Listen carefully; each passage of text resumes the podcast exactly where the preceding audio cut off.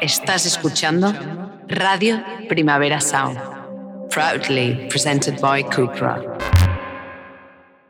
Buenos días. Buenos días. Ahora sí. Bueno, buenos días. Soleados días. Por lo menos el día que esto se graba, yo siempre soy la viajera en el tiempo en este podcast. Estás de un pesado con el tema de la luz de invierno. Que qué bien no, que haga estoy un pesado. Yo voy a fusilar a todas las personas que se quejen del frío. Porque encima no está haciendo frío de verdad. No hace frío ya. Bien. Estoy llena de alergia porque hay cosas floreciendo. Los gatos pariendo. Esto es, esto es- esto es un. Esto es un. Ya, se ha desmadrado. Sí, está todo absolutamente desmadrado. Ya vale de quejarse del frío, que te da en la cara, te quita la migraña, te das un paseo, se te queda la cabeza congelada, pero a la vez como bien. Una luz fascinante. Vale, está bien, está Esta bien. mañana le he hecho la bronca a Paula en el desayuno. Le he dicho, ¿qué quieres? Calima. Y que no se vea nada y que haga 40 grados. ¿Eso quieres? Me he llevado un, un rapapolvo de repente. Y eso que no había café hoy en casa. No, no hay Me ha café. activado- Estamos sin café. Sí, me ha activado un kiwi. No, que te, te he hecho un té negro muy cargado. Igual ha sido eso. cargado. Y claro, yo ya me he puesto a cargar contra el mundo. o sea, literal. Bueno, Bueno. luego encima tengo que lidiar con los ciberdelincuentes. La gente está preocupada. Entonces yo os anuncio. En efecto, sigue habiendo drama. No me dejan en paz. Me he cambiado de banco. Me han llegado hoy tres hotmails diciendo hola. Seguimos aquí. Somos es todo nosotros. como una amenaza. Me tienen perseguida. Sí, o sea, es verdad. Bueno, vale. He sacado Eh, todos mis pero- millones de un banco y los he metido en otro. Entonces a ver así ya me quedo tranquila. Bien. Vale, ¿qué más? Que, está- Eh, que estamos en el estudio de la casa encendida, Sí. de vuelta, En nuestro laboratorio científico. Que nos gusta mucho estar aquí. Sí. Teníamos ganas de volver. Hoy me he puesto muy cerca de Paula. Estás cerquísima. Nuestros amigos del YouTube nos estarán viendo, porque luego salgo como muy lejos de ti. Eh, Somos dos personas que tienen eh, complejos con sus perfiles Sí. y entonces todo es un drama cada vez que nos graban de perfil. Y tú que te has es puesto todo- ahí No, yo. estratégicamente No, no, no, que se no, te no. ve de frente y yo tengo que lidiar con, con estar ladeada. Mentira, zorrita, porque antes la cámara estaba ahí. Bueno, en fin. Pero Esto, solo fue un día. Esto ha sido, Bueno. no ha sido una estrategia. ¿Qué más? Eh, teníamos que dar las gracias porque en el anterior podcast, fue anterior, ¿no? Sí. Mm. Eh, pedimos tesis, artículos, investigaciones de gente para poder leerlas y para mm, en algún momento compartirlas. Nos han llegado un montón y estamos muy contentas. Yo personalmente estoy emocionada. Sí, cada vez que llega uno es como, bien. Porque además no solo que te manden la tesis, sino que te cuentan, ¿no? Mm. De hecho, vamos a decir también que no hemos contestado a nadie de momento porque los estamos etiquetando, una etiqueta amarilla en nuestro Gmail. Sí. Eh, y que en algún momento, cuando la vida se pause, quizá en Ujú. Navidad, intentaremos responder. Eh, Y no los vamos a responder leeremos. eh, siete páginas a cada persona, pero No. un poco sí. Y, y los vamos a archivar por temas y bueno, sí. eso está ahí. Eso está ahí, eso no se va a perder ya. ¿Qué más? Hemos sacado nuestras actividades para el 2024. Esto es ahora eh, slot, La publici- promo. slot publicitario. Eh, nada, eso que si rebuscáis en la web, eh, hemos sacado unos buenos clubs de lecturita de ensayo Hmm. con anagrama Sí. y un taller sobre Shakespeare, que yo estoy muy emocionada. Hmm. Inés, ¿no?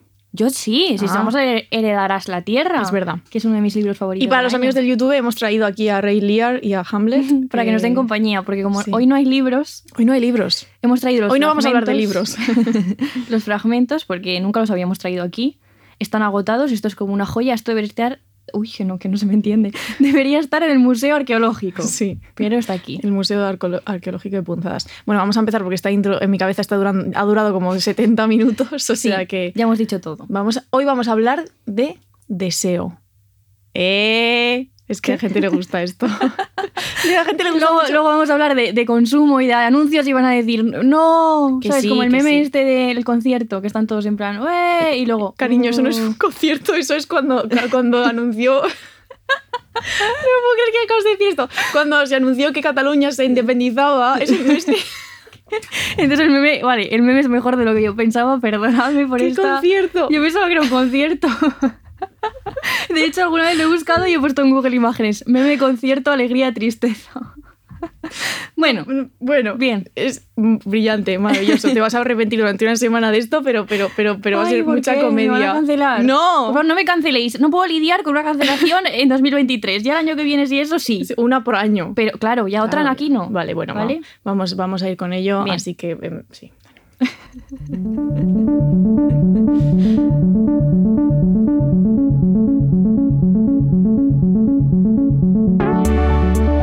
Punzadas sonoras con Inés García y Paula Ducay.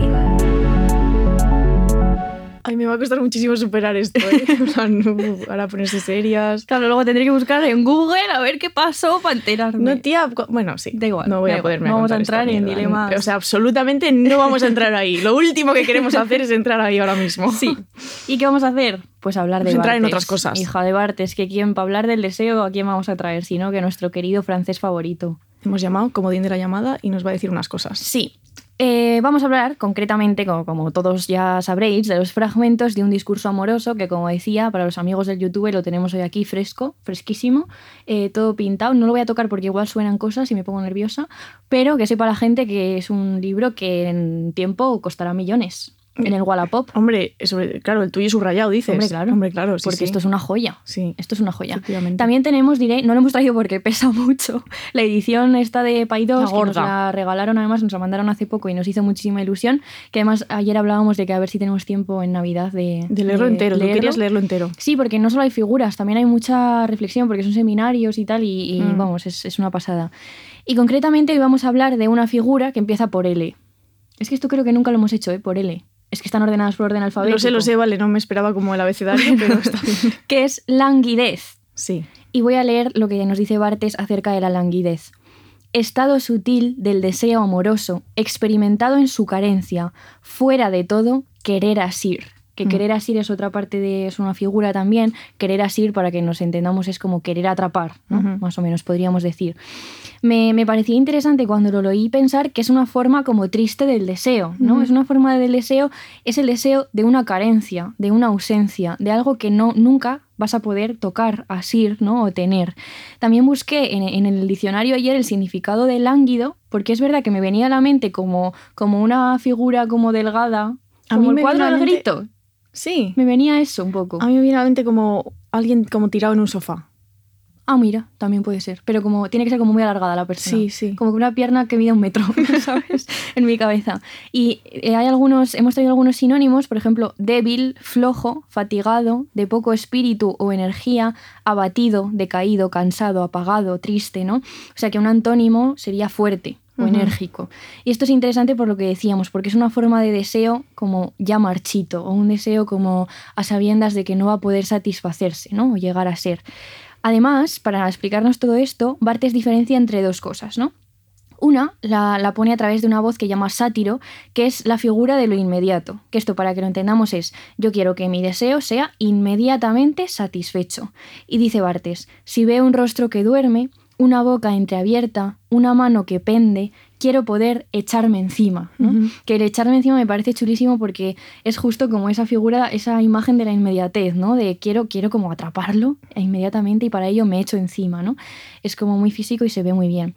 Sin embargo, el languideciente es justamente lo contrario, ¿no? La languidez, como decíamos, está relacionada con la espera, que una espera que además no parece completarse, ¿no? Parece por lo contrario que va a ser eterna. Y cito directamente a Bartes, dice, en la languidez no hago más que esperar. Mm. Aquí pues muy hernosiano, Ernosiano, pura sí. pasión, aquí se entraría muy bien, ¿no? Está fuera, como decíamos al principio, de todo querer asir, ¿no? Dice Bartes también, yo no terminaba de desearte. Es como un deseo que no va a acabar nunca porque no se va a dar nunca ah, Claro. también, ¿no? Y se convierte en eterno. se convierte en eterno, en languideciente. Precioso. Bueno, tiene que ver con la eternidad, con lo incompleto, ¿no? Además, tenemos que tener en cuenta, nos dice Bartes, que el deseo está en todas partes y se manifiesta de maneras muy diferentes, ¿no? En el estado amoroso, si tú lees los fragmentos de un discurso amoroso, que es un libro donde el deseo está todo el rato, hay muchos tipos de deseo, ¿no? En este caso estamos hablando de ese deseo que se convierte en languidez. Y para ilustrar todo esto, hay una frase que trae Bartes de Philip Solers, que es un escritor francés, Francés. que no tiene comas y como que eh, la va a leer Paula, Por, por, supuesto, es que se- estaba viendo que me iba a caer. Me estás hablando poco. Tú ala, a leer citas. Eh, y entonces es muy chulo porque no hay ninguna coma y como que a- al leerlo vas sintiendo como este deseo, ¿no? Que va hacia adelante y que no- eterno y que nunca termina y que a la vez está acompañado de ese, esa como percepción de que va a ser eterno y Hmm. incompleto siempre, ¿no? No sé cómo voy a cometer est- esto. No respires, ¿eh? ¿Cómo voy a no respirar? No respires de arriba abajo para darle el aire dramático. Me voy a- no, te- lo intenté ayer y, y me tuve que parar, pero bueno. Venga, dale ahí, dale ahí. Espera, toma aire primero. Calla, calla. Y tú dices, pues mi otro vas finalmente a responderme, me aburro de ti, te necesito, sueño contigo, por ti, contra ti, respóndeme, tu nombre es un perfume derramado, tu color estalla entre los espinos, haz volver en sí a mi corazón con el vino fresco, hazme un cobijo de madrugada, me asfixia bajo esa máscara, piel deseada, desgastada, nada existe aparte del deseo. Muy ¡Que bien, me Paula. Lo has hecho genial. Ay, yo estoy sudando, me tiembla un ojo. me tiembla un ojo todo el rato. Esto también sí. quería contarlo. Nos tiemblan cosas, Estoy sí. somatizando todo, toda mi vida por mi ojo izquierdo. Ya ves, ¿eh? Me tiembla, estuvo a punto de salirme un orzuelo hace unas semanas que no me había pasado jamás. Y ahora parece, parece que. que- que no Mm. El sé. ojo izquierdo es el único que yo sé guiñar. Esta es una información que yo creo que es Si interesante. Inés intenta guiñar al derecho, hacía así, guiña los dos. Sí, no, no sé. Bueno, Bueno, esto que, que leía Paula, ¿no? Es súper interesante porque nos muestra esta, esta eh, desasosiego que acompaña a la languidez, ¿no? De hecho, Bartes también trae a Safo, que no vamos a leer la cita directamente, sino que os vamos a contar lo que siente el enamorado cuando divisa a, aquel o aquella que desea, ¿no? Al objeto de su deseo. Dice Safo que la lengua se desgaja, que los ojos están sin mirada, los oídos zumban, el sudor rocía el cuerpo, ¿no? No- Nos recorre un escalofrío y dice literalmente me siento morir, ¿no? Esto yo, eh, muchísimos recuerdos de mi adolescencia. bueno, bueno. Sí, leía esto y decía, ¡ay, mira! Era yo literal, Safo, tía. ¿Sabes? Como, sí, Safo tía, ¿eh? eh, sudando, sudando y oliendo mal, porque encima en la adolescencia mucho mal olor. Yo no, porque me, siempre me he echado desodorante Tú porque estás loca. en cantidades industriales. Mm, sí. Pero el resto de gente pues olía mal, supongo. Bueno, Solo tú olías bien en La Rioja. sí. Y dice Bartes, para acabar ya con, esta figura, ¿no? Dice que en la languidez amorosa lo que tenemos es una hemorragia, ¿no? Que también me gustó muchísimo esta idea de la hemorragia, una fatiga, un hambre que no se va a satisfacer, que también es una imagen muy, fácil para verlo, ¿no? Y por entrar en estas cosas del sujeto y el objeto, que son un poco extrañas, pero que siempre están muy bien, y Bartes lo- la- las trae como súper bien, lo que pasa básicamente es que el yo, ¿no? Como yo, como persona deseante, como eh, alguien sumido en la languidez amorosa, lo que hago es transferirme su- mi subjetividad al objeto amado, ¿no? O sea, lo que, lo que pasa es que pierdo mi subjetividad porque se la doy al otro, ¿no? Es para él y ya no soy sujeto. Eso es como yo ayer preguntándote, ¿crees, ¿crees que no tengo personalidad? Sí, o el otro día que me llega un mensaje de Paula con una foto de su cara y me dice, "Es- es mi cara. Estoy teniendo una, creo que estoy Paula, teniendo una crisis de identidad. ¿Puede ser que hayas transmitido tu subjetividad y tu yo más interior al objeto amado? No. ¿Vale? Ya está. Era una pregunta. ¿Cuándo? Yo qué sé. En plan, yo qué sé, ahora. En algún no. momento, en algún momento. ¿En- ¿De mi vida? Sí. Puede. Esto te diré que pasa mucho con las parejas estas que se vuelven la misma persona, que es como insoportable y que Ay, estás sí. cenando y dicen, nosotros vamos a pedir, ¿no? Uf. Que esto es como demencial. Estamos embarazados. Sí, cuando el yo es un único yo, ¿no? Sí. Y además es, es interesante pensar que ahí siempre es un sujeto el que da su subjetividad a un objeto. O sea, generalmente cuando dos personas hacen eso, no es que cojan la mitad de lo que es Mm. uno y la mitad de lo que es otro y se Sino fusionen. que uno se lo traga sino a que otro. muchas veces, sí, un, un yo engulle al otro, ¿no? Ya ves. Esto es lo que muchas veces pasa. No es una fusión, es... es, Sí, no es, una un- fusión. ¿Cómo se dice esto en- en- Es una... es? Ya, no, no. Iba a decir como No va a salir. abducción Sí, extraterrestre, también. ¿sabes? También. Pero bueno, Yo es- estaba pensando en Succession en las empresas, pero también podemos tirar por los alienígenas. Sí, pero vamos, es muy chulo esta idea, ¿no? De que ya no soy sujeto porque he pasado mi subjetividad al otro, ¿no? Al objeto de mi deseo. Y también diferencia Bartes entre dos tipos de deseo que me gustaba mucho porque eh, toda esta figura de langidez, uy, langidez, ay Dios mío, que me he dejado la U, languidez, tiene mucho que ver con la ausencia, con la espera, ¿no? Y con todos estos eh, asuntos que nos gustan tanto. Y entonces diferencia entre el deseo del ser ausente, es decir, aquel que no está, al que no podemos asir, como nos decía al principio, no lo podemos atrapar, no nos podemos echar encima. Y luego está el ser presente, o sea, desear al ser presente, que es el que sí que está.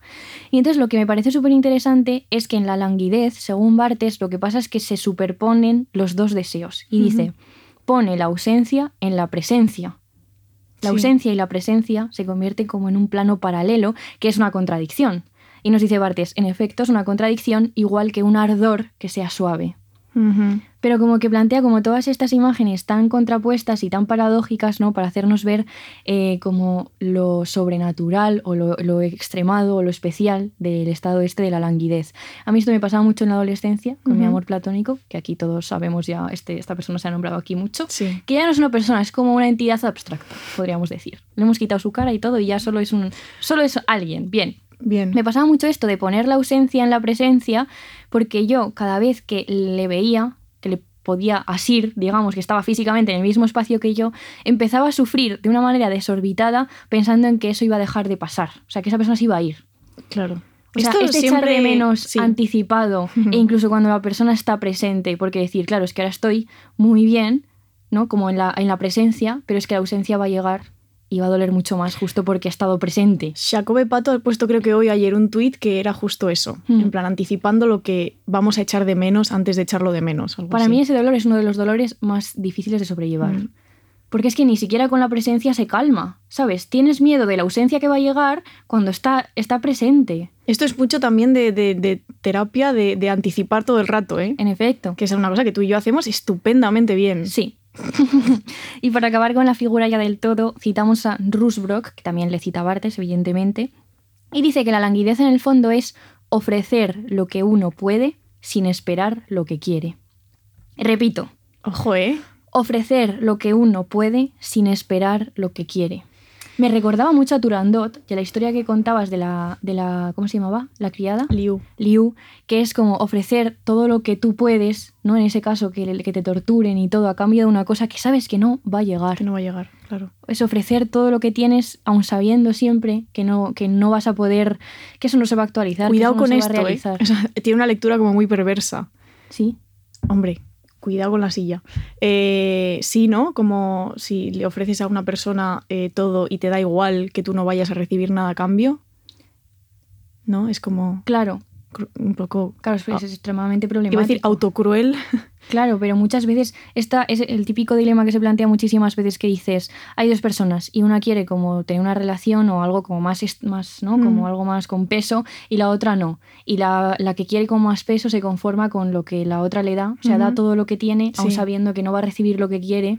Y esto siempre es un gran dilema, que creo que lo hemos hablado alguna vez, ¿no? En plan, ¿qué tienes que hacer tú como persona que no quiere más? Romper porque sabes que esa persona va a sufrir o hacer, a esa hacer entender a esa persona tal o dar por hecho que esa persona sabe cuidarse. Sí, es verdad, esto lo hemos O sea hablado que- mucho. Tratar a las personas como adultas. Sí.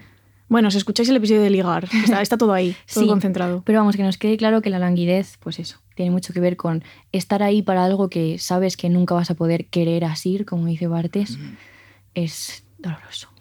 Es doloroso. Sí, chicas, Y ahora, todas hemos pasado por eso. me encanta susurrar en el podcast. Bueno, los, los que estén fregando los, plat- los platos no van a haber escuchado esta. Dándole al, al 15 segundos para atrás. Sí. ¿Qué han dicho? Eh, bueno, vamos a seguir hablando del deseo, pero esta vez del deseo como consumo. Vamos a hablar de desear objetos y para ello vamos a hablar de la mejor serie del mundo, que es Mad Men. Esto, Sí. la gente veterana, los reals, saben que aquí Mad Men se aprecia mucho porque es mi serie favorita, que he visto unas siete veces aproximadamente. Sí. Yo como cada dos años veo Mad Men, ¿vale? Sí. Igual que cada- la gente ve Gilmore Girls eh, cada otoño o Friends todo el rato, pues lo mismo Mad Men. Y está genial. Entonces es una serie para los que no lo sepáis, si no lo sabéis y no lo habéis visto, esto es como punzadas básicas. O sea, esto es como tener los fragmentos. Mm. Ver Mad Men. Además, que no se confunda la gente, que yo nunca lo vi, porque yo por el nombre pensaba que era tipo Marvel. Yo decía Mad Men, Esto es tipo que te sales un, hoy. un superhéroe. Y no. Y hasta que Paula no me explicó que era sobre la publicidad y lo vi con mis padres, además nos encantó y dije, qué pena que yo estuviera años pensando, no puedo ver eso porque son superhéroes, ¿sabes? Sí. Lo viste en pandemia, además me Men acuerdo. Es que tiene nombre de Marvel, no me digas que no. Bueno, yo no he visto nada de Marvel. Bueno, pero- claro, porque estás pensando en X, X-Men. Claro, en- X-Men. Y yo decía, pues Mad Men, una, una nueva saga.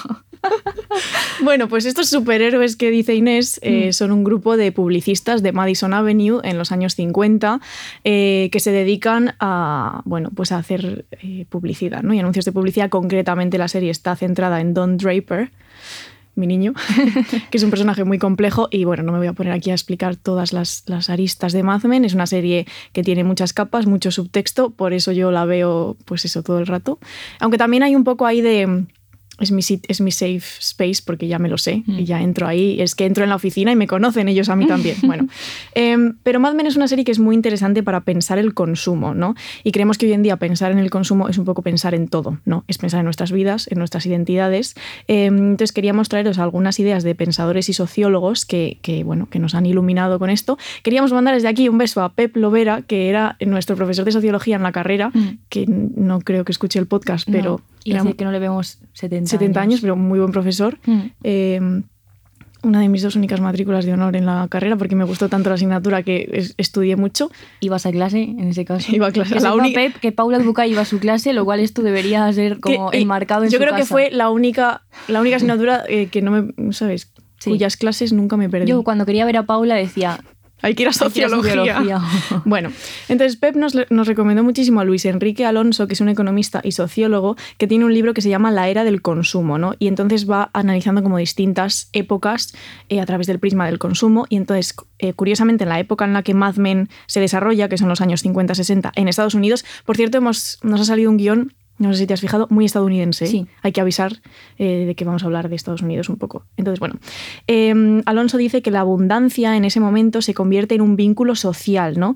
Y ese, esa abu- abundancia sirve para encadenar al individuo a un sistema de códigos de control social, donde, y aquí vienen las- los vaivenes sociológicos y económicos, el poder de la demanda, perdón, el poder de la oferta determina la estructura de la demanda. ¿Qué quiere decir esto?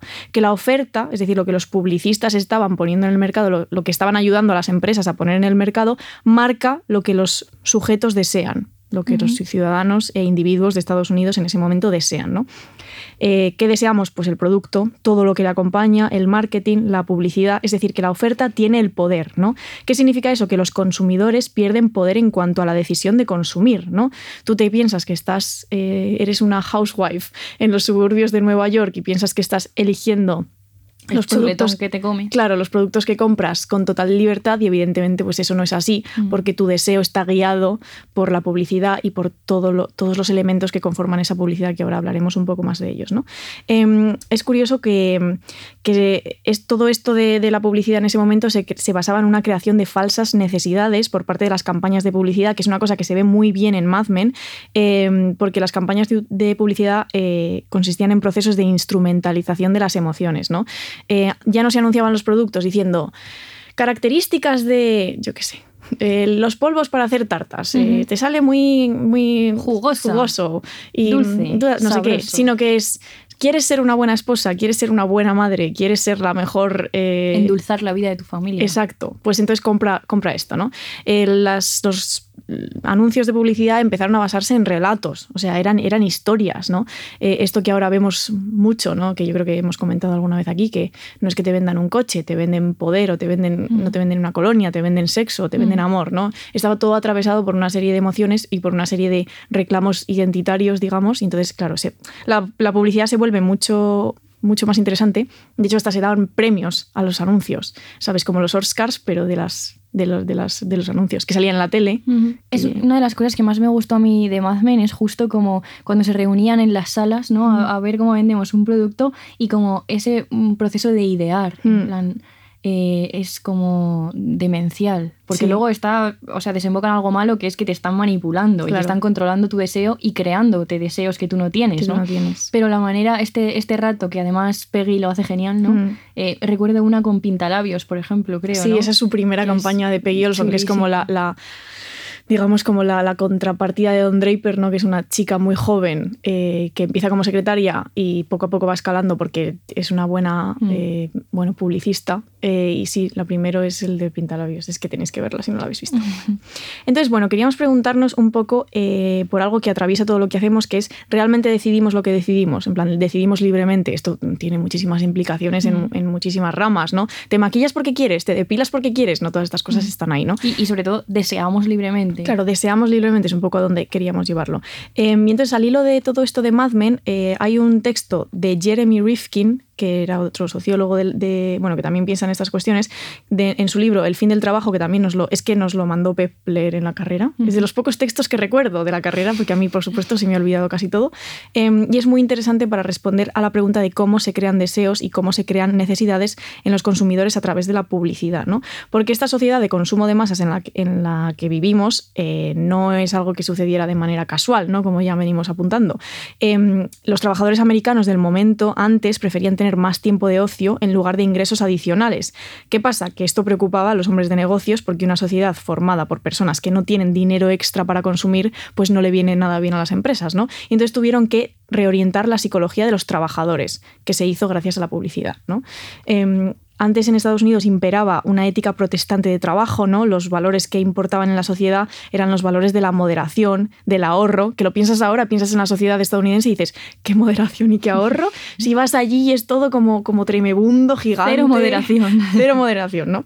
Em, entonces, bueno, ¿cómo hacemos que la gente quiera y desee cosas? Pues creando esa figura del consumidor insatisfecho, ¿no? Y todo este tema de crear necesidades. Entonces las, empresas como que pasan de responder a necesidades que los consumidores tienen, de necesito X, quiero X, fabrícamelo, a crear los, deseos, ¿no? Eh, por eso esta idea de que la oferta es la que manda, ¿no?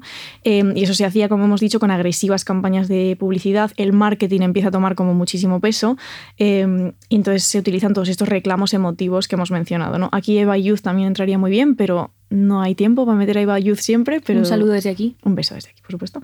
Eh, entonces Rifkin explica en este texto cómo la sociedad de Estados Unidos pasó de ser una sociedad que fabricaba y valoraba los productos caseros a ser una sociedad consumista. O sea, se empieza a decir, ¿cómo que, eh, a los, por ejemplo, anuncios destinados a los jóvenes, ¿cómo que te estás comiendo el boca, eh, yo qué sé, la mermelada que ha preparado tu madre en casa? Qué mal, qué poco cool, ¿no? Es mejor si compras, compras esta, esta, este bote o esta latita de esta marca, se empiezan a utilizar conceptos como novedad, chic, ¿sabes? Mm. Cool, ¿no? Todo que remite a, bueno, pues eso, a lo nuevo, a lo último, a la moda, eh, a la marca, se empieza a crear como este, el peso de, de, ciertas marcas frente a los productos caseros, que evidentemente pues no tienen marcas. ¿Cuándo? ¿Qué mejor que la mermelada de la madre Inés, por ejemplo? Por ejemplo, tremenda mermelada, ¿eh? Claro. Em, y entonces, bueno, eh, hay un, en el texto de Rifkin hay un eh, historiador del trabajo que se llama Harry Braverman, eh, que define un poco así todo este proceso. ¿no? Dice, la fuente del estatus ya no era la capacidad para crear cosas, sino la capacidad de adquirirlas. ¿no? Mm. Pasamos de crear adquirir. Y ahora es fuerte, si lo pensamos eh, actualmente, ya no solo es que te, te, animen a ir al supermercado a que compres algo en vez de hacerlo en casa, sino que encima quieren que llames por te o sea, que lo pidas y que la cena te llegue a casa. Sí. O sea que ya no es Nos hemos saltado ya. Es adquirir a través de otros. O sea, es como que tú ya estás en casa, pero no, no, fabricas nada, sino que todo lo fabricado y ya no tienes ni que salir de casa por ello, ¿no? Justo. Justo, justo. Y esto sucedió, este cambio como de paradigma, que es fuerte pensarlo, es toda una nación cambiando su manera de concebir muchísimas cosas, de concebirse a sí mismos, ¿no? Como personas, pues eso, ética protestante del trabajo, a consumidores, que es algo que evidentemente mm, tenemos hasta nuestros días. Em, y Rifkin dice, en menos de una década, una nación de trabajadores, los moderados americanos, se convirtieron a una cultura caracterizada por el hedonismo, en busca de cualquier forma posible de gratificación más o menos inmediata. De nuevo, vuelta un poco a lo que decía Bartes, ¿no? De esos que a veces queremos satisfacer de forma inmediata, eso es un poco lo que consigue la buena y eficaz publicidad, ¿no? Que tú veas algo y digas, lo quiero, no, de hecho lo necesito y lo necesito ya. Te quieres echar encima, ¿eh? Sí, echarte encima de, Don Draper. Bueno, entendible. es un hombre muy guapo, es un hombre como apuesto. Te diré que no es... Yo tengo como unpopular opinion sobre quiénes, quiénes son los hombres más atractivos de Mad Men, pero Don Draper siempre se le ve como... A ver, en comparación con Betty Draper, que es, la persona más atractiva de más, más guapa, pero, eh. pero en plan, es que no hay nadie que se le acerque ni, ni 10 centímetros por debajo. Betty con una escopeta apuntando una paloma. Hombre, por supuesto. O sea, el, culmen de, la, de lo atractivo. Yo voy a decirlo ya aquí para los que hayáis visto Mad Men y ahora continuamos. Henry Francis, que es el segundo marido de Betty, me parece un hombre guapísimo. Es muy guapo. Muy atractivo. Mm. Bueno, seguimos. Sí, pero te diré que en esa serie son mucho más guapas las mujeres. Eso me parece que, todos ellos. como siempre en general en el universo. Pero Megan, por favor. Megan. Megan. Joan. Es que todas, o sea, pueden ser cada es que todas son guapísimas, es increíble. Bueno, y ahora, después de hablar de guapos y guapas, vamos a hablar de epistemología. ¡Ole! Porque estamos en la categoría de Spotify de filosofía. Entonces hay que, esto hay que explotarlo. Es verdad. Bien. es una idea la que voy a traer hoy muy concreta que ya esto para los filósofos, por favor que se me relajen. Sé que es que voy a coger solo un cachito de todo un cúmulo de asuntos y de teorías que se construyen, me da igual. Nunca nos dicen nada los filósofos. Ya, en plan, nunca nos, nos han criticado. me como- gusta como meterme con ellos. Ah, bueno, está muy bien. Siendo tu filósofa. Entonces, eso, voy a traer como una de estas ideas que además quería traer también eh, como una reflexión personal, que creo que lo- una de las cosas más valiosas de la carrera de filosofía para mí son como esas pocas ideas, y esta es una de ellas, y hay algunas más, que cuando las leí, como tú decías con el texto del trabajo, ¿no? Eh, como que te atraviesan y luego van, te acompañan como mucho tiempo después, ¿no? Mm. También hay textos, ¿no? Como que yo podría, por ejemplo, de sociología me estaba acordando del de la McDonaldización, que Ah, también sí. fue un texto como que se me quedó súper dentro. Mm. Entonces creo que es muy valioso como esas lecturas muchas veces tiene que ver con que te tocaba exponer los textos, que los trabajabas como mucho Sí. más profundamente, pero que es una forma, te enseñan una forma de leer como que a veces deja mucho pozo. Mm. Y en este caso, eh, a mí me dejó mucho pozo esta idea y tiene que ver con, con el deseo, por eso lo traemos hoy. Eh, está extraído de un texto de Taylor, que es un gran filósofo, más bien de tendencia analítica, aunque bueno, creo que es uno de estos que está un poco como tal. Eh, Las fuentes del yo es su gran libro, puede ser. Me suena así. Eh, es un texto, Paula, léelo tú. ¿Qué? ¿Dónde? Ah, What is human agency? Casi. Bien.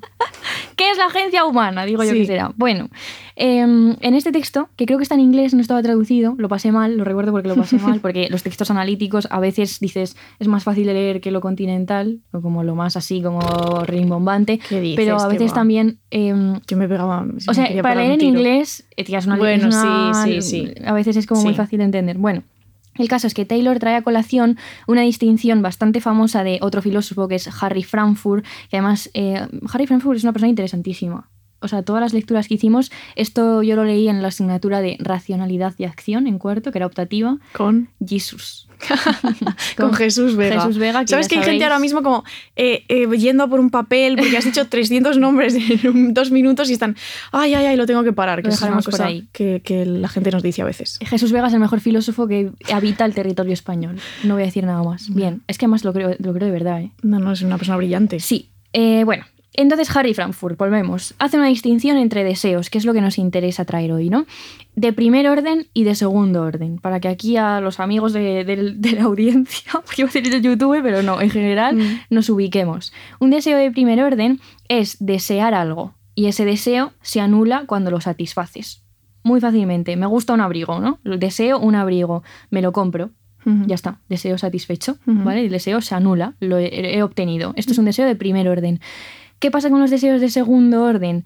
Que se trata de desear desear o desear no desear.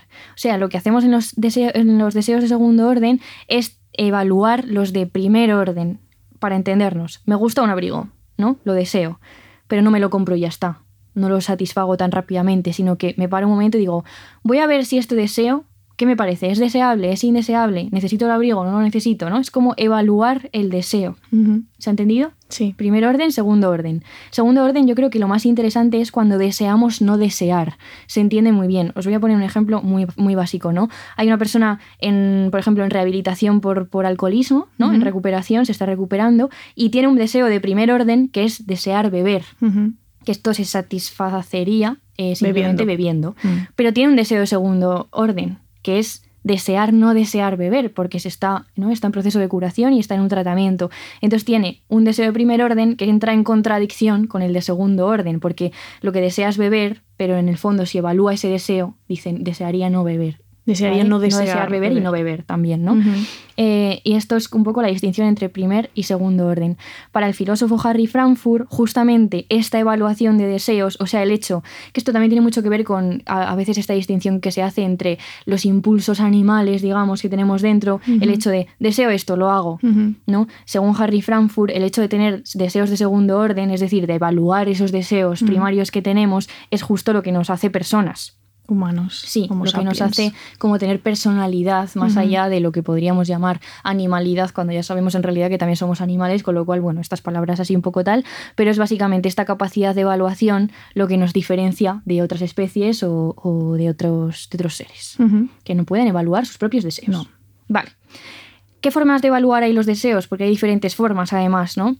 La evaluación débil tiene mucho que ver con lo que decía antes del abrigo, ¿no? Está más preocupada por satisfacer el propio deseo. O sea, yo voy a una tienda y digo, me gusta el abrigo blanco y el negro. ¿Cuál me cojo? ¿Cuál me cojo? Venga, me gusta más este. Y cojo el blanco, ¿no? Y ya está, deseo satisfecho. Puede haber dos preferencias, pero yo cojo la que más me satisface, la que más me gusta, ya está. Me apetece más esto y punto. Sin embargo, hay otro tipo de evaluación que llaman evaluación fuerte, que se preocupa más por la calidad de nuestros deseos. Es decir, lo que decía antes, sería pensar, a ver, deseo el abrigo, pero lo necesito. ¿Qué, voy a hacer con él? ¿Me vale para el sitio donde vivo? ¿O es demasiado gordo? ¿O es demasiado fino? ¿no? Un poco quién soy si me compro este abrigo. En efecto, es la evaluación fuerte es justo hacer esto que decíamos de la evaluación del deseo de primer orden, que es ver cómo ese deseo, es ese deseo, es virtuoso, es noble, es vulgar, ¿no? ¿Con qué modo de vida está relacionado ese deseo? Porque con el abrigo igual es un poco como superficial, pero si volvemos al tema de la recuperación de una persona que tenga una adicción, ¿no? En este caso sería, a ver, sí, estoy deseando beber, pero ¿qué tipo de vida quiero llevar? Este deseo que tengo tiene que ver con la persona que quiero ser, porque estoy en un proceso de recuperación, con lo cual, ¿no? Como esa capacidad de evaluar los deseos que serían satisfechos más rápidamente sin, sin la evaluación fuerte. Y aquí, el deseo no contrasta con otro deseo.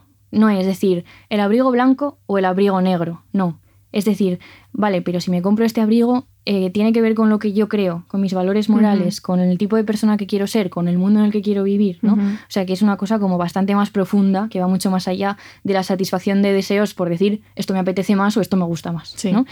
Y el propio autor, Taylor, pone un ejemplo que se entiende muy bien, que les dice, tienes que elegir entre dos viajes, tienes vacaciones y dices, me voy al norte que se caracteriza por una como belleza salvaje, turismo de aventura, o me voy al sur, que es una tierra como más tropical dedicada al turismo de la relajación y a, bueno, a relajarme al sol. No estamos hablando de norte y sur de España, ¿eh? No, no, no. Es una cosa es una distinción para que, se vea, sí, para que se vea bien.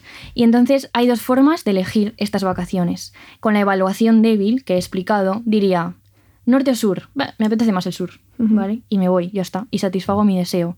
¿Cuál sería la evaluación fuerte? Pues plantearnos preguntas como las siguientes. ¿Es más valioso ahora mismo en mi vida, por la vida que llevo, el relax o, la aventura? O sea, ¿necesito descansar o necesito irme y, como soltar energía? ¿no? Mm. Eh, ¿Qué son las vacaciones para mí? Qué tipo de turismo se da en cada lugar. Hay un turismo respetuoso, por ejemplo, si eres una persona que, no quiere hacer este tipo de turismo masificado y, mm. respetuoso, también podrías plantearte ¿no? que, en qué lugar se, están haciendo las cosas mejor. ¿no? O sea que, como decía, el deseo se contrasta con tener en cuenta pues, modos de vida, eh, actitudes que quieres tener, los valores que te mueven, la persona que quieres ser, ¿no? Y entonces, esto es, a mí me parece como muy interesante. También es cierto que eh, leyendo el texto me planteaba algunos problemas, ¿no? Por ejemplo, que la, evaluación, la evaluación fuerte a veces es muy exigente y en nuestra vida diaria tomamos muchísimas decisiones, ¿no? Que pueden ser eh, conflictos entre deseos y quizá no tienes tiempo todo el rato de pararte a pensar, a ver, que este, este deseo, que, mm. ¿sabes? ¿Qué tiene que ver con el tipo de persona que quiero ser, ¿no? Y luego otras muchas veces quizá eh, no sabemos muy bien qué tipo de persona queremos ser o si un deseo contrasta o no con los valores morales que nos mueven e incluso a veces nos pasa que somos hipócritas. Sí porque con el consumo que Paula contaba antes, con el, lo del abrigo, tú vas a una tienda y dices, deseo este abrigo, y te pones a evaluar, ¿lo necesito? Y todos diríamos que no. muchas mm. personas ¿no? Mm. Eh, diríamos que en realidad necesitar, necesitar, ¿qué es necesitar? Necesitamos muy pocas cosas. Eh, es muy difícil ser todo el rato coherente en nuestra vida con, con, todo lo que queremos ser y el mundo que queremos vivir y todo este tipo de cosas. ¿no? O sea que a veces esta evaluación fuerte puede que sea demasiado exigente. Aparte, también hay incoherencias entre lo que deseamos y lo que queremos desear, lo que decíamos antes, ¿no? En lo que contaba a través de la adicción, en realidad nos pasa todo el rato. Pensar, eh, deseo esto, pero me gustaría no desearlo, ¿no? Y esto es una cosa que, también crea muchos conflictos. Mm. Entonces, esta evaluación fuerte a lo mejor eh, exige que los seres humanos como que se autoconozcan, ¿no? Como que tengan un conocimiento de sí mismos y sobre todo de sus propios deseos, quizá muy exigente. Esta es la idea que, queríamos traer, la relación entre lo que deseamos y lo que deseamos desear, o lo que deseamos no desear. ¿Conocemos nuestros propios deseos? Una pregunta que ya a mí me quita el sueño, literalmente. Sí, sí, es complicado. Sí. Vale, y entonces voy a contar una anécdota. ¿Qué ejemplifica esto? Sí, que ejemplifica esto y un poco, eh, más bien adelanta también lo que vamos a, hablar más tarde, ahora mismo del deseo. Paula, cuéntanos. Estuve en el puente de diciembre en mi ciudad natal, que es Santiago de Compostela. Llovía, porque en Santiago tiene que llover, Eh, y fui con mis señores padres a ver el Pórtico de la Gloria, que es el pórtico que está dentro de la Catedral de Santiago, que hace, pues no me acuerdo cuándo terminaron las obras de restauración, pero bueno, lo han restaurado eh, hace relativamente poco, o un par de años quizá. Y entonces está, eh, se puede visitar cogiendo cita por la tarde es gratis, por si queréis ir. Eh, y entonces, pues tú pasas y te dejan como 25 minutos eh, para ver el pórtico. Si alguien no sabe cómo es el pórtico de la gloria, pues es básicamente como tres, tres arcos eh, llenos de esculturas. O sea, es una, es una composición escultórica mm, brillante y acojonante del siglo, me parece, XII, con muchísimos personajes. Está que si Cristo, que si el, que si el apóstol Santiago, que si muchísimos músicos con sus instrumentos. Y representa un poco la escena del del juicio final, ¿no? Y entonces eh, tienes a toda, la, toda la tropa, de hay unos angelitos, bueno, hay un montón de, asuntos, ¿no? Y entonces en, el arco de la derecha, digamos, están representados como la escena del juicio final, pero la parte del infierno, ¿no? Que siempre tiene que estar. Entonces ahí hay unos buenos demonios eh, comiendo piernas y brazos y, unas llamas y pues gente eh, pecando.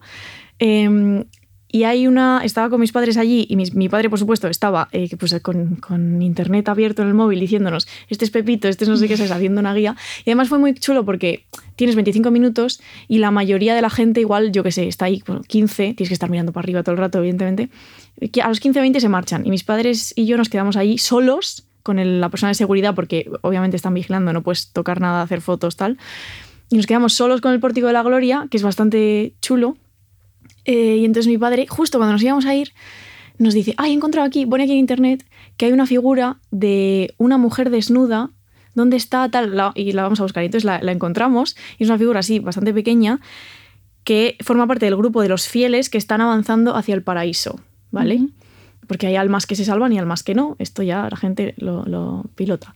Y entonces la mujer desnuda, que se está alejando de la parte del arco donde está representado el infierno, y la gente torturada, está girada. O sea, ella está avanzando hacia el paraíso y lo que sea, y se ha dado la vuelta y mira por encima del hombro las escenas que se están sucediendo, eh, pues eso, en el infierno, ¿no? Y las, torturas y tal.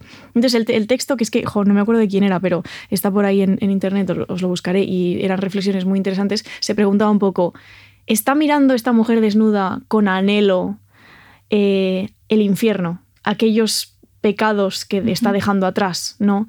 El poder dedicarse a la lujuria, a la pereza, a beber, a comer, a que el demonio le chupe una pierna, ¿sabes? Yo pensaba, igual la señora está viendo las torturas y está diciendo, jolín, me voy aquí con todos estos pánfilos a vivir entre angelitos y nubes. Qué puto coñazo, ¿sabes? Hay como una lectura muy interesante de esa figura eh, de decir, jo, no estará mirando al infierno con envidia, ¿no?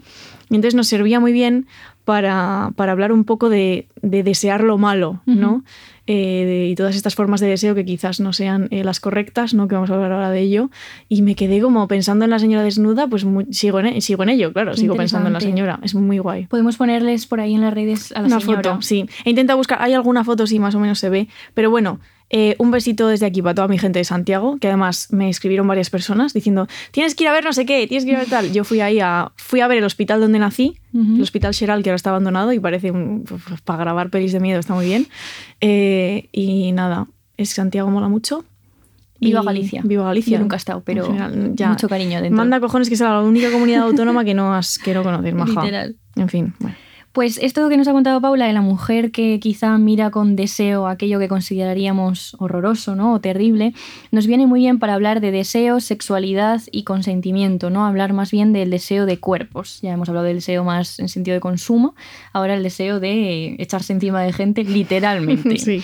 Y para ello hay una persona que trata estos temas de manera muy clara y como muy precisa y muy bien, que es Clara Serra, un beso desde aquí a esa persona, eh, que se llama La verdad del deseo, el texto que hemos usado, que es un artículo del país, que creo que ya dijimos alguna vez, pero que Clara tiene como... Em, lo está investigando. Lo está investigando y en el país le van publicando periódicamente textos, eh, todos extremadamente bien escritos y muy informativos sobre un tema que ya decimos que eh, el tema del consentimiento, un tema en el que para nada somos expertas, que nos interesa mucho, que entendemos su complejidad y que es para mí es un privilegio como leer a personas como Clara Serra que lo están investigando tan en profundidad mm. y que pues eso, pues, pues Mm. nos lo deja por Tema ahí. peliagudo. Nos informa, sí. Y- Sí, de hecho queremos presentar un debate, no queremos mm, defender ninguna postura porque, de nuevo, además estos temas están muy relacionados, o sea, son muy filosóficos en algunos aspectos, pero también están estrechamente relacionados con la ley, porque estamos hablando de agresiones sexuales, de abuso y de cómo tipificamos en el derecho estas cosas. Entonces, evidentemente nosotras, en el tema del legal... eh, Juristas no somos. Claro, eh, no, no tenemos No. ni idea, ¿no? Pero bueno, Clara cuenta que ha detectado, como últimamente, ¿no? Cuando escribe este texto, muchos posts en Instagram o consejos sexuales en revistas femeninas, ¿no? Y todo este tipo de cosas, un discurso sobre el deseo que dice lo siguiente, ¿no? Y cito, dice, una invitación a conocer nuestros deseos, a comunicar nuestro deseo, a liberar ¿no? nuestro deseo de alguna manera. Básicamente es una corriente, ¿no? Podríamos decir que defiende que es necesario ir más allá del consentimiento, más allá de decir que sí o que no, para conocer qué queremos, ¿no? Para conocer nuestro deseo. Dice, no se trata de decir que las mujeres consentimos, nuestra época está preparada para escuchar lo que deseamos, ¿no? Es un poco lo que defienden las personas que se enmarcan en esta corriente que hemos llamado, ¿no? Entonces, estas fórmulas tienen nombres concretos que se llaman consentimiento entusiasta, yo lo he escuchado bastante, eh, no sé, creo que también hay alguno más, eh, pero bueno, es esta cosa de no solo consentir, sino también incluir el deseo, eh, a- además del, del consentimiento como criterio contra la violencia sexual, como decía antes, ¿no? Muchas veces esto no son temas filosóficos, sino que están aterrizados porque esto es la realidad, por desgracia, de, de nuestro mundo todos los días, ¿no? Entonces es pasar un poco, para que se entienda así más fácil, del no es no, ¿no? que es una fórmula que tenemos todas muy presentes, al solo sí es sí. ¿no? Sí. Es bueno, cambiar un poco la mirada. Y es una preferencia por la afirmación. ¿no? Suponemos que las mujeres no están en condiciones reales de hacer valer su voluntad únicamente diciendo que no, ¿no? Sino que también eh, creemos que el sí es a veces más verdadero y más auténtico para, para poder expresar, como decía, este deseo, ¿no? O sea, estamos, estas personas o esta corriente están transitando hacia una afirmación deseante, podríamos decir, ¿no? Entonces, Clara Serra se plantea una pregunta, que es, ¿y cómo sabemos lo que realmente quieren las mujeres, ¿no? Teniendo en cuenta solo la voluntad, que además con la voluntad hay muchos mm, entresijos, que Mm. es que la voluntad muchas veces puede estar secuestrada, ¿no? Por el poder, por el patriarcado, por el poder que ostentan los hombres, ¿no? Eh, antes decías, ¿somos realmente libres en nuestras elecciones, en el, en el En ámbito del consumo. Pues eso es eh, todo el rato, ¿no? Cuando nos preguntamos por nuestra libertad o por nuestra voluntad, en todo momento tenemos que ver si está contaminada, que es muy difícil que no lo esté. Tomar decisiones absolutamente auténticas y libres ah, y, y Sí, donde es, es prácticamente esté- imposible. Sí. Sí, es muy complicado. Eh, y luego hay que ver qué entendemos por deseo en el sentido de, eh, para Clara Serra es un problema que a veces se presenta el deseo como si fuera genuino y veraz. ¿no? Eh, sin embargo, ella se pregunta, ¿pero es posible desear mal? Que es justamente lo que, lo que veníamos introduciendo a través de la evaluación de los deseos de primer orden o, o lo del pórtico de la gloria, ¿no? ¿Puede ser el deseo incivilizado? ¿Qué pasa con todos esos deseos que son oscuros? ¿no? ¿Es posible desear no desear algo? Que es lo que veníamos hablando antes también. ¿no? Y una pregunta que a mí, eh, aunque es un debate complicado y que plantea muchos, yo no sé muy bien qué pensar muchas veces, hay una cosa que sí que tengo claro, que es que es difícil que conozcamos siempre a la perfección nuestro propio deseo, que ya hemos hablado antes, hemos comentado que para nosotros es un tema bastante relevante en nuestra vida, ¿no? Es, es fácil tener claro lo que nos gusta, lo que deseamos. O sea, ahora estamos hablando más bien en las relaciones sexuales, podríamos decir, pero en general, Se puede en aplicar vida, ¿no? En casi cosas. todo. Sabemos lo que deseamos, conocemos nuestro propio deseo. Eh, de hecho, aquí me acordaba mucho de mi adolescencia de nuevo, ¿no? Porque eh, la diferencia entre eh, consentir y desear. Yo recuerdo muchas escenas y por eso te decía antes la, la parte de criatura, ¿no? Mm. Esta peli que, por cierto, no Vamos a, a empezar a sacar cine ya, que, que, luego... que le han dado un millón y medio de premios, bueno, nominaciones, todas merecidas, ya sea que enhorabuena. Eh, esta escena de la chica adolescente que está teniendo una, bueno, una relación sexual sería, sí.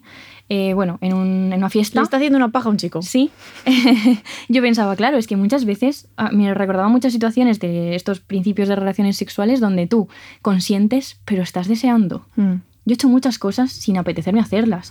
Y no en el, no, por suerte, no en el ámbito de la agresión ni de lo que podríamos considerar un abuso. Pero bueno, consientes cosas y luego te das cuenta de que en realidad es que no estabas deseándolo. Sí. ¿no? O sea que hay un proceso en el conocimiento de nuestro deseo que de hecho quizá no acaba nunca en nuestra vida, ¿no? Porque el deseo tampoco es estático, el deseo No. se va transformando, ¿no? Vas, vas descubriendo cosas, quizá vas dejando cosas de lado, en fin.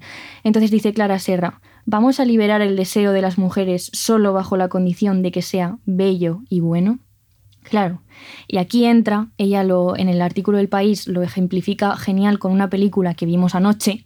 Ayer nos pusimos, Inés y yo, en casa, el proyector, porque evidentemente no tenemos televisión, y nos pusimos ahí a ver Él, él, que está en filming. de ver joven, no sé cómo se dice esto. Sí. Es que ver joven suena a ver joven, pero bueno, ver joven. que no la voy a contar entera ni mucho menos, ni y tampoco todo lo que explica Clara Serra, pero es un muy buen ejemplo porque es una película en la que la protagonista eh, es violada por una persona, ¿no? Es una agresión sexual que no es consentida por ella y sin embargo, poco a poco eh, esa violación se convierte en objeto de sus fantasías, ¿no? Que aquí de nuevo hay muchas personas que podrían pensar eh, porque está atravesada por esas violencias con las que Mm. todas nacemos, ¿no? Y tenemos que convivir. Eh, y puede ser, ¿no? Pero al final se convierte en unas fantasías ocultas que es ser dominada, ¿no? De hecho, establece una relación muy extraña con su agresor. Sí. Eh, y no vamos a contar nada más, es una peli muy especial y, y la recomendamos mucho, nos Mm, gustó, nos aunque te quedas a ratos en plan... Y estamos ¿qué? mirando a veces como, ¿qué? ¿Qué? Sí.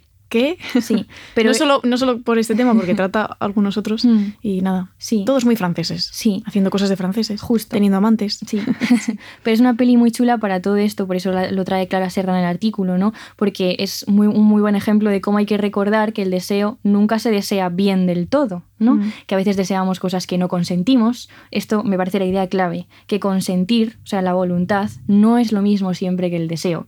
Puedes desear algo que no consentirías y puedes consentir algo que no deseas. Entonces aquí eh, es donde entra un poco el problema del debate este que se está dando, ¿no? Que si lo incluimos como criterio legal, pues a veces va a haber unas contradicciones como en esta película, ¿no? Que es una persona deseando lo que no consiente. Que es una, una agresión. O lo como decía antes, ¿no? En el plano más de criatura, pues quizá estamos consintiendo cosas que no deseamos del todo. Y entonces aquí se plantea como este debate que ya digo que es bastante, bastante complicado. En opinión de Clara Serra, el deseo no debería funcionar como verdad en el derecho, por todas estas cosas, ¿no? Porque eh, ella dice literalmente esto que comentaba, dice, podemos consentir cosas que no deseamos y desear cosas que no consentimos, y más vale que no hagamos de nuestro deseo el criterio bueno con el que legislar y civilizar el sexo si no queremos que la ley tenga, una vez más, algo que decir sobre nuestros deseos. ¿no? O sea que el peligro para ella es que si el deseo se convierte en, como digo, un criterio para, para valide- que tenga validez en el derecho o para legislar en cuanto a las agresiones sexuales, pues ¿qué deseo? Todos los deseos. Hmm. O, o ella, su miedo es, nos van a decir qué de- tenemos que ¿Qué desear. desear? Eh, va a haber cosas que deseamos que van a ser incivilizadas, deseos malos, ¿no? Deseos ilegales. Ilegales, sí. Eh, Mm. Es muy interesante, es muy interesante, la verdad, esta cosa de el- la voluntad y el deseo y todo lo que Sí. los rodea. Es un debate interesantísimo, Mm. la verdad. Sí. Y nos gusta que haya gente que lo, Que lo exponga en su complejidad, que es Sí. lo peliagudo a veces. Sí, sí. Y que además, eso, aquí yendo un poco más de como del ámbito judicial o lo que sea, esta idea de, o este pensamiento acerca del deseo, que al final es el tema que estamos tratando hoy, me parece interesantísimo, ¿no? Mm. Pensar si conocemos nuestros deseos, porque pensar que no puede ser como un aliciente para intentar, jo, pues tengo que intentar indagar sobre mi propio deseo, ¿no? Eh, también he leído un artículo de Berta Gómez, eh, de, que tiene el podcast de Demasiadas Mujeres, Un beso con desde Andrea aquí Gómez. a las dos. Em, que tiene un texto de hace un tiempo, que no, no me acuerdo del título, también lo compartiremos, que hablaba un poco de cómo lidiar con, con el rechazo en, en cuanto cuando, imagínate, relaciones sexuales con un hombre y él te dice que no, ¿no? Era un poco... Pero habla de muchos más temas y inevitablemente pues habla del deseo. Y entonces ella contaba que este paso de las mujeres de pasar de ser objetos de deseo o sea, seres deseados, a sujetos de deseo, o sea, Sujetos a seres deseantes. deseantes, eh, de objeto a deseo, o sea, a sujeto, eh, claro, es un paso complejo, ¿no? Mm. En plan, ¿cómo, ¿cómo damos ese salto? Mm. Y estos temas pues son No tengo yo la respuesta. muy interesantes. Sí. Sí, entonces queríamos seguir un poco ahondando en estos temas, eh, juntando un poco todas las cosas sobre las que hemos hablado, ¿no? El tema del deseo, el tema del consumo, el tema de la ficción y el cine, ¿no? Eh, entonces, eh, hablando un poco de desear objetos y cuerpos y la intersección entre esas cosas, ¿no? Eh, hay un artículo muy interesante que, de nuevo, os lo pondremos por ahí, de Carly Gómez, que es una autora, eh, me parece que estadounidense, no estoy segura, eh, que se llama, o yo he traducido con todo mi coño, el título, que es El ojo puritano, la hipermediación, sexo en el cine y el repudio del deseo. Eh, habla de muchos temas eh, que juntan todo esto que hemos, que hemos comentado, pero la hipótesis básica es que el sexo ha desaparecido del cine. Es una hipótesis que hay que coger con pinzas un poco porque evidentemente no está hablando de todo el cine, ¿no? Y también, de nuevo, es un contexto muy estadounidense todo esto, ¿vale? Em, Habla un poco de cómo el cine mainstream se ha ido haciendo poco a poco más homogéneo, porque cada vez hay más eh, conglomerados eh, de productoras y distribuidoras, lo cual implica que los, proyectos independientes tienen más dificultades a la hora de llegar a las salas. Eh, habla de una marvelización de, las películas, ¿no? de que ya incluso las películas de superhéroes no se hacen para adultos, como podría ser, yo que sé, por ejemplo, el Batman de Tim Burton, ¿no? sino que es todo marveliano, que es un poco pues, películas que pueden ver también los niños. ¿no? Volviendo a Marvel. Que no a Mad Men, ¿eh? Que no es lo mismo. Ojo. No es lo mismo, ¿no? Y entonces, bueno, eh, Carly Gómez como que habla de todos estos temas de cine, cuerpo, consumo y deseo. Eh, empieza diciendo un poco que antes las películas tenían actores que parecían de verdad, que me ha llamado mucho la atención. Este artículo, por cierto, es de hace como cinco días, en plan es súper reciente. Em, en Twitter últimamente se habla mucho de, los implantes de, dientes y las, los retoques estéticos, que no sé muy bien cómo se llaman en español, pero los veneers, que se dice en inglés, porque han salido fotos de Sam Claflin. ¿Sabes quién es? Que es un actor. A ti te gustan mucho los Juegos del Hambre, salía en los Juegos del Hambre en Peaky Blinders y algunas pelis así como romanticonas, y en Daisy Jones, que es una serie que Inés no ha visto porque no le gusta cuando la gente canta, pero bueno, a mí me parece entretenida, eh, como, que sea, como que ya no tiene colmillos, no sé, que los actores se hacen cosas muy raras, todo el mundo tiene la misma cara, no es una cosa que se ve mucho en redes sociales. Em, y Gómez dice como que, para empezar, que no conectamos con esos cuerpos de plástico, ¿no?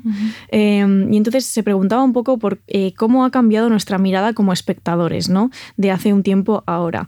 Y recoge un poco estas ideas de que vivimos un poco en un mundo permanentemente mediado por las pantallas, que es algo que nosotras comentábamos en el episodio de imagen, eh, hablando de la pornografía de la muerte y todo esto, ¿no? Em, y que entonces estamos como en un permanente estado de desrealización y que a la hora de consumir ficciones y consumir cine, eh, como que no conectamos corporalmente con lo que estamos viendo, por lo menos en este pues, cine mainstream, porque yo, claro, si ves criatura igual sí que conectas, pero si ves algunas películas a lo mejor americanas dedicadas al, como al gran público, pues te cuesta más, ¿no? Eh, y habla un poco de cómo, de, bueno, cómo ha cambiado nuestra mirada como espectadores, cómo es nuestra relación con, con la ficción y con el cine que consumimos. Em, y dice que estamos muy cansadas, evidentemente, en plan que vivimos en este, bueno, Estado capitalista, estamos todos agotados, a mí me tiembla un ojo, Inés se ha tenido que comprar una férula, aprieta la mandíbula por las noches, en fin, bueno. Entonces que podemos caer en esta idea de concebir la ficción únicamente como eh, vía de escape, ¿no? Vía de escape a este ritmo aplastante, a esta alienación capitalista, ¿no? ¿Qué, sucede si convertimos la ficción únicamente en vía de escape? Que se tiene que convertir necesariamente en un lugar seguro, la ficción, y el cine en este caso, ¿no? Que no te incomode. claro donde nada nos incomoda, nada nos interpela como sujetos activos, nada nos hace cuestionarnos aquello que creemos que sabemos, ¿no? Entonces, comprender el mundo y el arte como sujetos consumidores, volviendo un poco también a las ideas que comentábamos al principio de, Rifkin y de Madmen, ¿no? Eh, tiene muchas implicaciones. Y que aquellas personas que hacen arte, ficción y cine también comprendan el mundo como sujetos consumidores implica muchas cosas para esos dispositivos artísticos, ¿no? Eh, ¿Cómo se habla de, arte desde ese punto, ¿no? ¿Cabe en 240 caracteres nuestras impresiones de la última película que vimos en el cine? Pues en mi caso no, porque la última película que vi en el cine fue Anatomía de una caída y no me cabe en 240 caracteres. Claro, a nosotros no nos cabe en una hora. Claro. Todo lo que tenemos que decir sobre los temas no nos cabe en una Porque siempre nos extendemos demasiado. Las críticas sobre nuestra extensión del podcast están canceladas por este por Este, exacto. Eh, entonces, eh, como que se hacen películas eh, pensando en los memes que van a salir de las películas, ¿no? Es un poco lo que critica Gómez en el artículo. Esto es demencial. Esto a mí me pone de los, de los putos nervios, así claramente. O sea, cuando vi Barbie, ya, que me la habían... Yo pensé en Barbie. Me la habían destripado ya 70 veces, que luego no me gustó nada, la verdad pero bueno, que, me la habían... Ya me sabía las escenas de memoria, por eso no me gustó en gran parte, porque dije, ah, sí, esto ya lo, esto ya lo he visto. Ya, yo estoy harta de Twitter en ese, sentido y en muchos otros, pero bueno, eh, como que nos podemos preguntar también a partir del artículo qué tipo de arte se hace para encajar en estos parámetros de consumo visual, ¿no? De Reels, TikTok, eh, todas estas cosas, ¿no? Y también la gran pregunta que queríamos traer aquí, ¿qué implicaciones tiene para nuestro propio deseo el hecho de ser sujetos consumidores, ¿no? Em, si consumimos cine y consumimos ficción desde ese estado en el que todos los actos se vuelven actos de consumo y todos los actos se vuelven productos de consumo, ¿cuál es el lugar del sexo y el deseo en la ficción? Aquí en este tema de, de actos que se vuelven actos de consumo y tal, y youth de nuevo, la traemos aquí, está como flotando, pero no lo vamos a citar. Eh, entonces, ¿cuál sería el lugar del sexo y el deseo? ¿no? Eh, y Gómez argumenta que cuando el acto de consumir es todo lo que nos queda ¿no? y todo lo que la sociedad concibe como valioso, ese acto de consumo se convierte necesariamente en un acto moral.